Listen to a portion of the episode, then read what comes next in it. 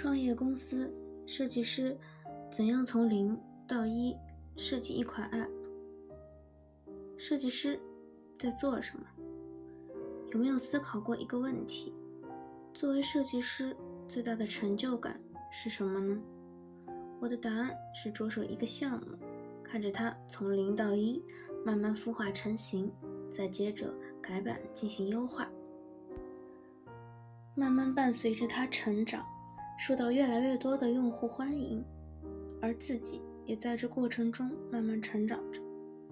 你中有我，我中有你，衣带渐宽终不悔，为伊消得人憔悴。咱们先来概述一下整个经历过程。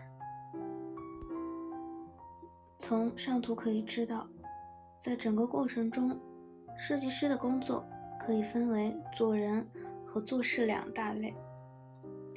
一学会做人，我将这个放在做事的前面，特意强调了一下它的重要性。人的本质是一切社会关系的总和，这个哲学问题就不在本文细说了。有兴趣的小伙伴可以翻看我的公众号。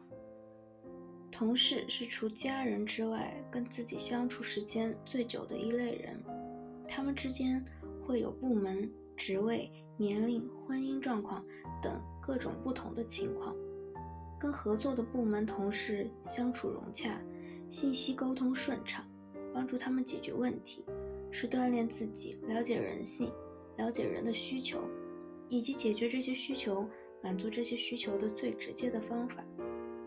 在团队中，每个人的分工和职责如下：Boss，大领导。重点是关注市场的走向，实现商业的盈利以及盈利的模式，在乎产品的质量以及控制实现过程的开发成本。PM 产品经理在和 BOSS 沟通完善的前提下，输出 PRD，而 MRD、BRD 在这里就是不必须的，可能也有可能没有。一个好的 PRD 文档应该是全而细的，不仅包括了项目背景、市场需求的分析，也会描述商业需求，最终帮助看文档的人能准确理解产品的商业目标是什么，以及为什么会有这样的商业目标。开发工程师，开发分为服务器和 App 两部分，负责服务器的开发，可能还要考虑产品的架构搭建。负责 App 实现的开发，则可能关注于 App 的逻辑跳转与服务器数据之间的传输过程、界面的美术层面信息。QA 负责产品实现中以及实现后的测试工作，确保上线的产品功能更稳定和完善。设计师在理解以上三者意愿的情况下，设计师开始站在用户的角度，结合分析商业目标。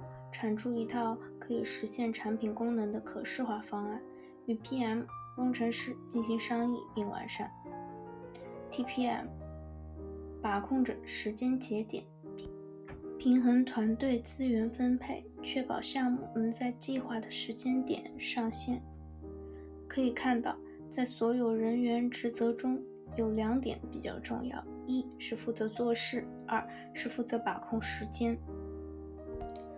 二，学会做事。我们做事其实是在帮人解决问题，说到底也是在做人。而这个人就缩小到社会上某类有共同需求的用户。设计师在项目开发中落实到实战，是在产品设计阶段和开发阶段。产品设计阶段，在拿到 PRD 文档之后，开始分析准确的商业目的和目标用户的需求。画出简单的流程图，然后在流程的基础上输出低保真原型图，即 low-fi。low-fi 的标准是示意，表达出用户在完成一个任务的流程，以及流程下有哪些页面，每个页面有哪些元素，页面之间的跳转关系是怎样的。当 low-fi 得到大家的一致认同之后，就跨入高保真效果图阶段，即 high-fi。需要实现页面完整的 UI 以及整体的 UI 规范，画出精致的 icon，放上精美的图片，它就是一个可以真正拿得出手、产生商业价值、用户使用时最终看到的界面图，拥有完整的视觉效果。HiFi 阶段过后，进入制作动态原型阶段。这个阶段的任务就是快速做出可以在手机上演示的 demo。让团队成员体会是否有体验不顺畅的地方，如果可以的话，给用户去体验，进行小规模的测试。这一阶段就是在产品开发之前进行验证、查漏补缺的一个过程，避免产品反原则性或交互上出现大的方向性的错误。demo 演示完成之后，设计师就需要整理好文档并导出资源，将主要的工作交给开发人员。而设计师的工作还没有结束，设计师需要随时准备好回答开发人员抛过来的一些问题，提出解决方案，还有开始收集此版本的反馈，寻找问题，并准备在下一个版本进行解决。创业公司扁平化的管理方式，使得团队精致而又高效。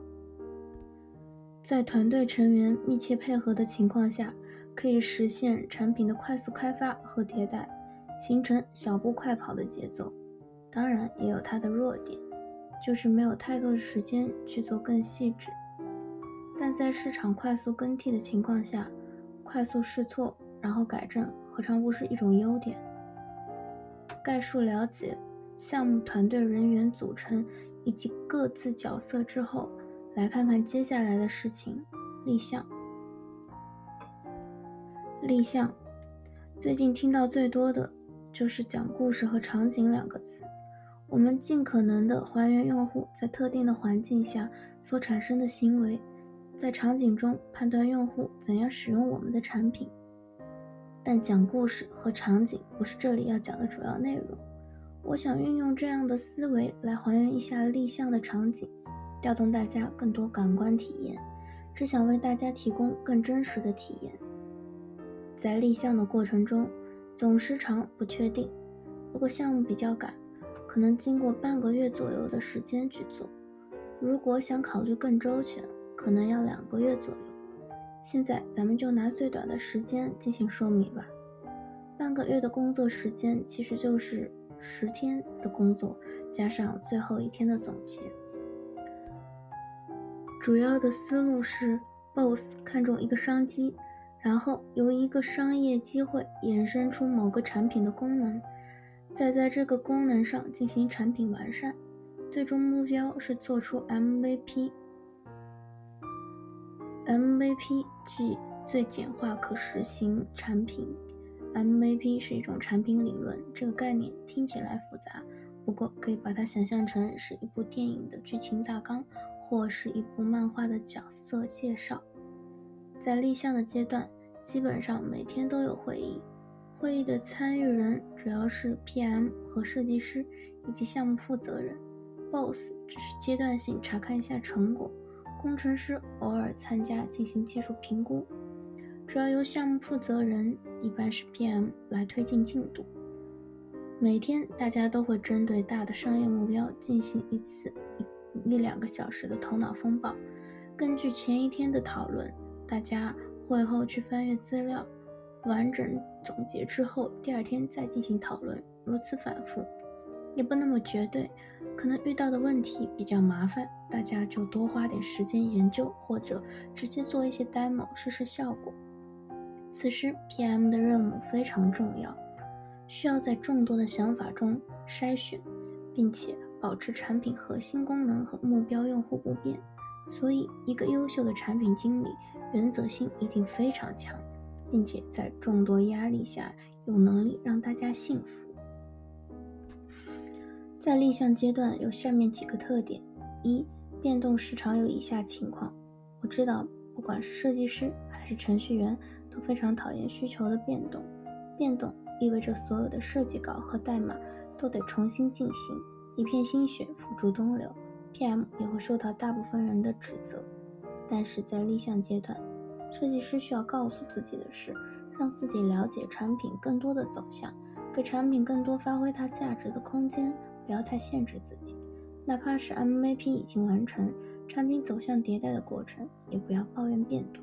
每一次的变动都有可能是纠错的过程，每一次的变动都意味着产品与市场联系的更加紧密。二，功能越核心越好，产品越简单越好。在立项阶段，团队的目标就是最短的时间内能够做出马上放到市场上进行验证的 MVP。这个时候，市场反馈在产品上最好更改，甚至产品的方向也能马上进行调整。MVP 的功用就是让你拿来接触客户，从很早就根据客户的反馈来改进你的产品。典型的错误就是窝在家里，总没人要的产品，却自以为进度很快。大家的经验是，使用者要的东西往往是非常容易做的，而也最容易是被你忽略的。如果一开始就不跟用户接触，就很难知道这些的内幕。三，用最接地气的方案，方便工程师进行开发，避免出现太创意的设计方案或交互，让工程师花费大量的时间去施补。用最朴实的设计语言表达最有价值的核心功能，就是这个阶段最完美的方案。意思就是说，设计师先别想创新的事情。先用普通的做法将功能实现再说。立项阶段过后，PM 会在基大家统一的 MVP 的基础上进行 PRD 文档的输出，它是大家最终结论的承载体。拿到 PRD 文档之后，设计师也开始真正上手干活。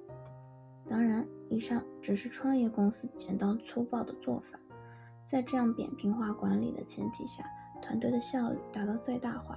顺利的话，用时可能缩得更短。Google 团队就教过大家五天搞定产品设计。PRD 有了，设计师开始干活，之后就开始做交互了。来到第三个阶段，产出 Low-Fi。Low-Fi 即低保真原型图，主要承载表述交互的功能，也是整个 App 设计阶段设计师真正开始有产出的环节。待 PM 制作好。PRD 文档和原型之后，交互设计师开始依据已有的结论画出 Low-Fi。一 Low-Fi 的作用：第一，方便团队进行方案的讨论和统一，就像使用场景和用户画像。团队每个成员脑海中所理解的都会有所不同，但通过 PRD，至少可以保持大体上的统一。而在这基础上，App 的具体画面和流程。每个人都有自己想象的视觉效果 LoFi 就在此起了相同的作用。当然，统一的进一步促进效果时，进行后面核心功能的深入讨论，将概念落实到实施方案，并验证逻辑上是否能跑通，以及主页面元素的确定。二，方便开发人员进行整体架构的布置，开始着手一些基础元素的部署。第三。做出 demo 进行内部尝试，小范围的用户调查，一般会有一些更改，不会影响项目主方向，大多是功能上的调整。二，Low-Fi 的处理工具与文件要求。作为交互设计师，在 Low-Fi 阶段常使用的是 Sketch、Photoshop，更侧重于图片的处理。出发点还是更多的从效率上进行考虑。Sketch 运行速度非常快。文档小，测量距离方便，又可复用的图层组。做好图之后，导出多倍图也十分方便。所以在此阶段做草图，Sketch 是不二之选。然而，对 Low-Fi 的文件处理也有些要求，主要分为视觉效果和文件名整理。视觉效果上倾向于使用黑白灰无色彩感的设计方案，目的是为了降低视觉上的干扰。让设计师和团队其他成员将精力重点放到 App 本身的功能完善和逻辑上，而文件名的整理主要表现在图层命名需要规范。统一的控件用 Simple 进行管理，Symbol 的命名建议使用驼峰式即每个单词间没有空格，每个单词首字母大写。这里说的大驼峰式，即第一个单词的首字母也大写。symbol 的分类主要有这几类：status bar、keyboard、header、button、cars、top bar、control、list item、pop up 等，还可以再进行细分，比如 pop up 可以再分出一个细支为 toast 等。Icon 类的只能用小写，且不能以数字开头，不能包含空格。对于 icon，建议对通用模块再分子类，例如 icons top nav、icons top bar、icons general 等。原则是分类要非常符合常识。到了后期，icon 类的 symbol 非常多，这样方便快速从一堆的 icon 中找到它。对于 sketch 和 group 管理，建议按照功能模块进行分类和命名。比方说，video 中有 video player 和 single video 不同种类；game 有 game score 和 game report 等，按照不同的用途进行重组。这样做的目的是为了在接下来用一些动态原型工具时方便查找，以及合成图层组。绝大部分动态原型工具都是靠渲染图片来进行展示原型的。图层越少，电脑效率越高，使用的就越流畅。文件在 low-fi 阶段整理的越清晰，设计师头脑越清晰；Hi-Fi 阶段就越省力。总的来说，在 low-fi 阶段是定主题功能和 app 雏形的阶段，在这一阶段，设计师需要帮助团队统一 app 的整体架构、页面的大体功能、模块分类和跳转关系，让 app。从大家脑海中的形象落实到真实的视觉效果中。设计师完成 low-fi 阶段的交互设计之后，接着就会进行 Hi-Fi 的设计了。Hi-Fi 如果在 LOFi 阶段中，设计师着重对项目的逻辑进行实现，当项目进行到 high-fi 阶段时，设计师的重点会放在视觉层面的优化上，会给方案做视觉设计。这时与 PM 之间的交流非常多，所以先来说说和 PM 的沟通情况。一、交互设计师与 PM 的恩怨情仇。我的文章主要是从自身的职场经历去写，每个公司情况不一样，我只是抛砖引玉，和大家一起讨论，当然也欢迎和大伙一起交流。工作这几年，从一名毕业生、新手设计师成长。到现在熟练的过程，期间与 PM 的讨论之战，从最初相互咄咄逼人，到现在的平和商量，主动为对方思考的过渡，走了不少弯路，撞了不少南墙，才一步步纠正自己的思维与行动。越是成熟的人，处理事情的方式越温柔。一、角色定位与交流主旨。交互设计的角色是帮助、协助 PM 一起完成产品，不是画设计图，也不是切图，而是帮助团队一起经历产品从零到一的整个过程。为什么会在开头强调这件事？这个决定设计师对自己作品的态度，不是完成任务作为交换工资的筹码，而是倾注自己的激情与心血的作品是自己的一个代表面。而交流的主旨不是从气势上压倒对方，证明自己的做法是对的，或是说显示自己多么聪明，而是帮助 PM，帮助团队顺利完成产品的开发。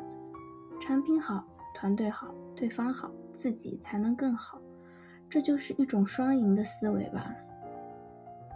二，工作内容的交流，与任何人的工作内容都包含两个方面。一方面是对方向你的信息输出，另一方面是你给对方的信息输出。PM 对交互设计师的信息输出主要是场景的沟通和对用户画像的建立。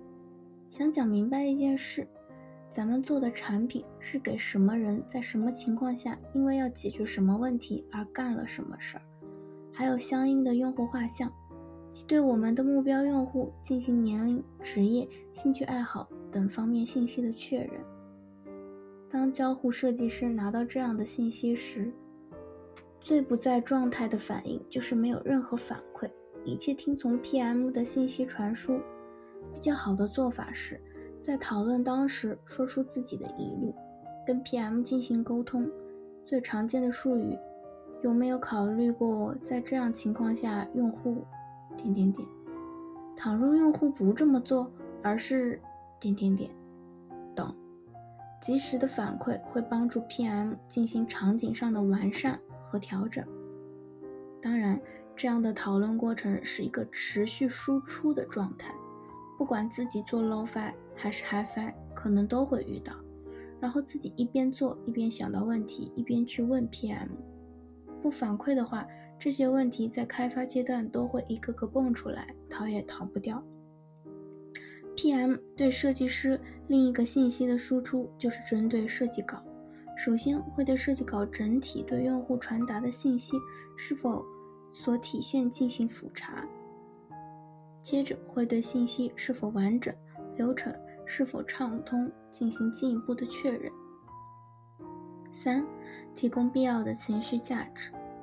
生活的方方面面体现在与人进行沟通，你帮我，我帮你解决问题上。在解决工作内容后，如果能学会与人交朋友，让别人更开心的与你合作，提升同事与你合作的体验，是一件干得特别漂亮的事情。当然也不会强求，能把事情做好就已经很不错了。二，HiFi 的三个阶段，做 HiFi 说明产品的功能和流程基本确定，产品雏形已经形成，现在拿出 Lo-Fi 图开始进行细致的 UI 设计，做出精美的商业视觉效果，让用户感受到这是一个值得信赖的成熟产品。HiFi 大概可以分为前期、中期、后期三个阶段。前期的主要任务是 Hero Screen 的尝试设计，通过它进行视觉风格上的确定，包括代表色、代表字体以及搭配方案、用法等的确定。中期在确定好风格的基础上，进行 App 其他页面的视觉完善，比如辅助功能。页面的空状态和无网络状态的确定，后期继续完善，抽出时间进行创意性以及个性化的设计，这些会是产品的点睛之笔，让灵魂呼之欲出。比如个性化的 loading 小动画、launch card 等。UI 规范整理，之前的文章提到了在设计 App 的过程中，HiFi 输出的一些要求。这里来说说 App 的 UI 规范怎么整理。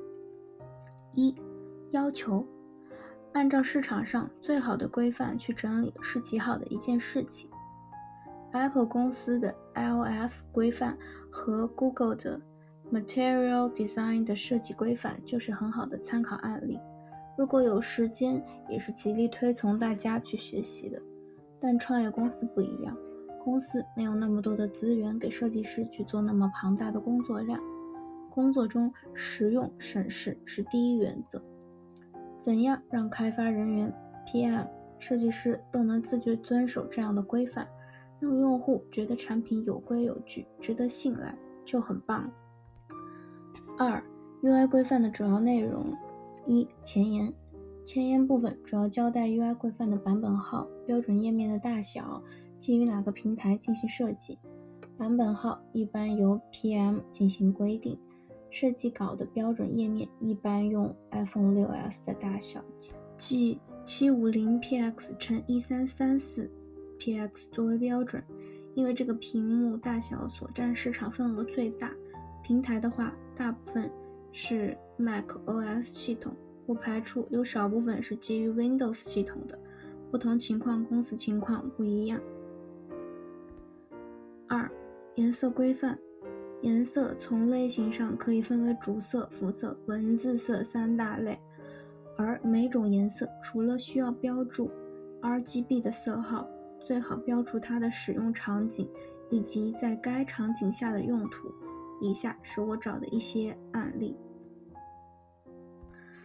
主色的种类控制在一至两种比较合适，辅色也不能过多，三到五种就足够。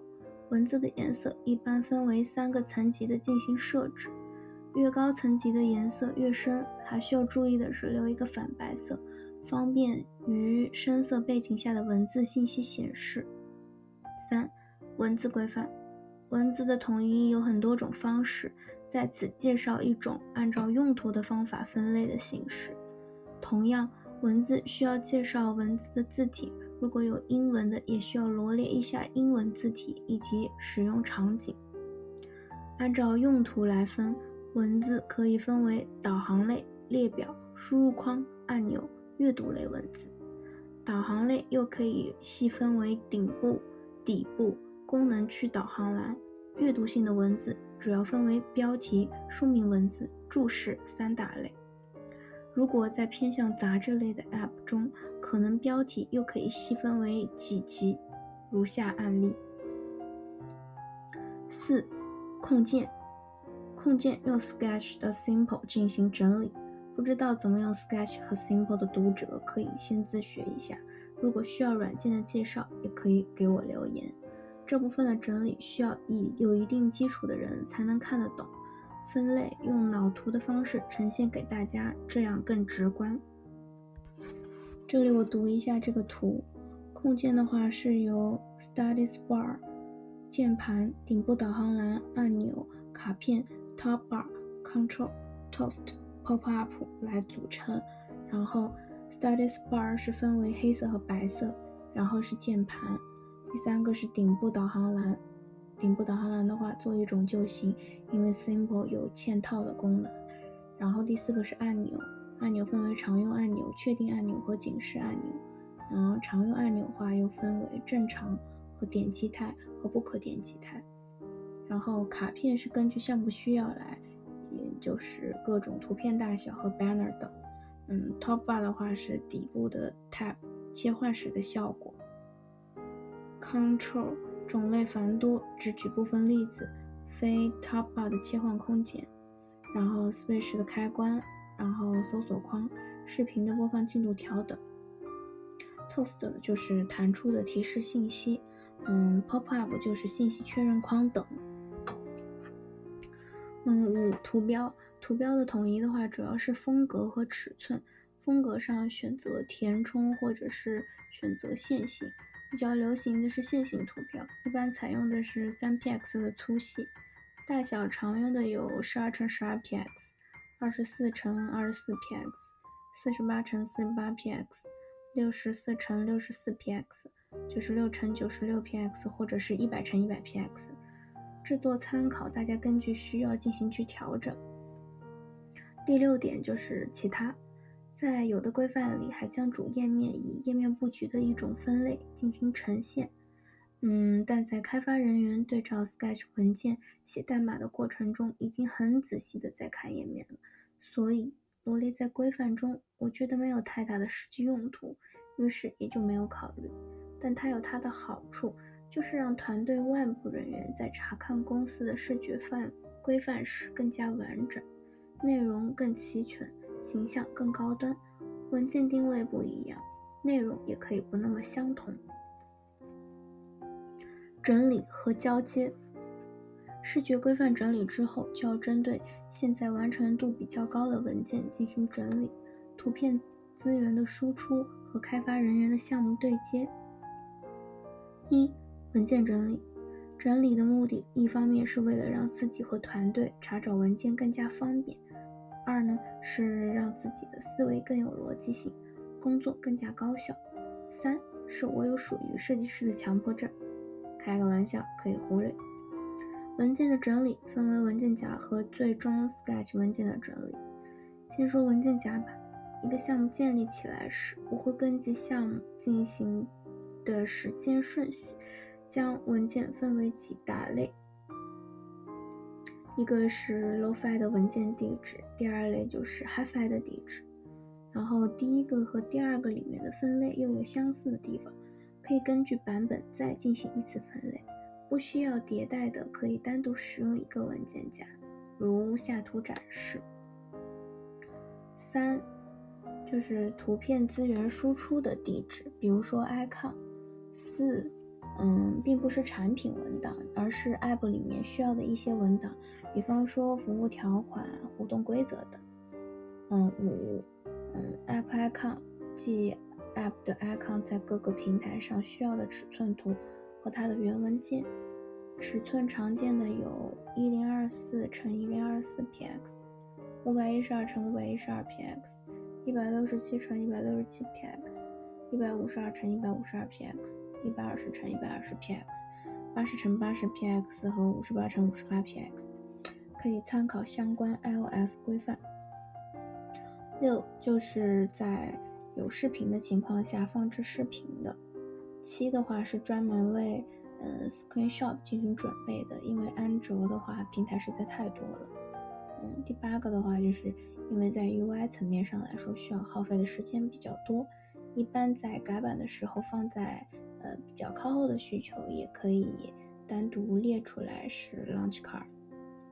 嗯，整体文件夹的架构如下图展示，大家可以看到规律，就是每个大分类的阶段性的文件都放在该版本里面，且需要标注版本号。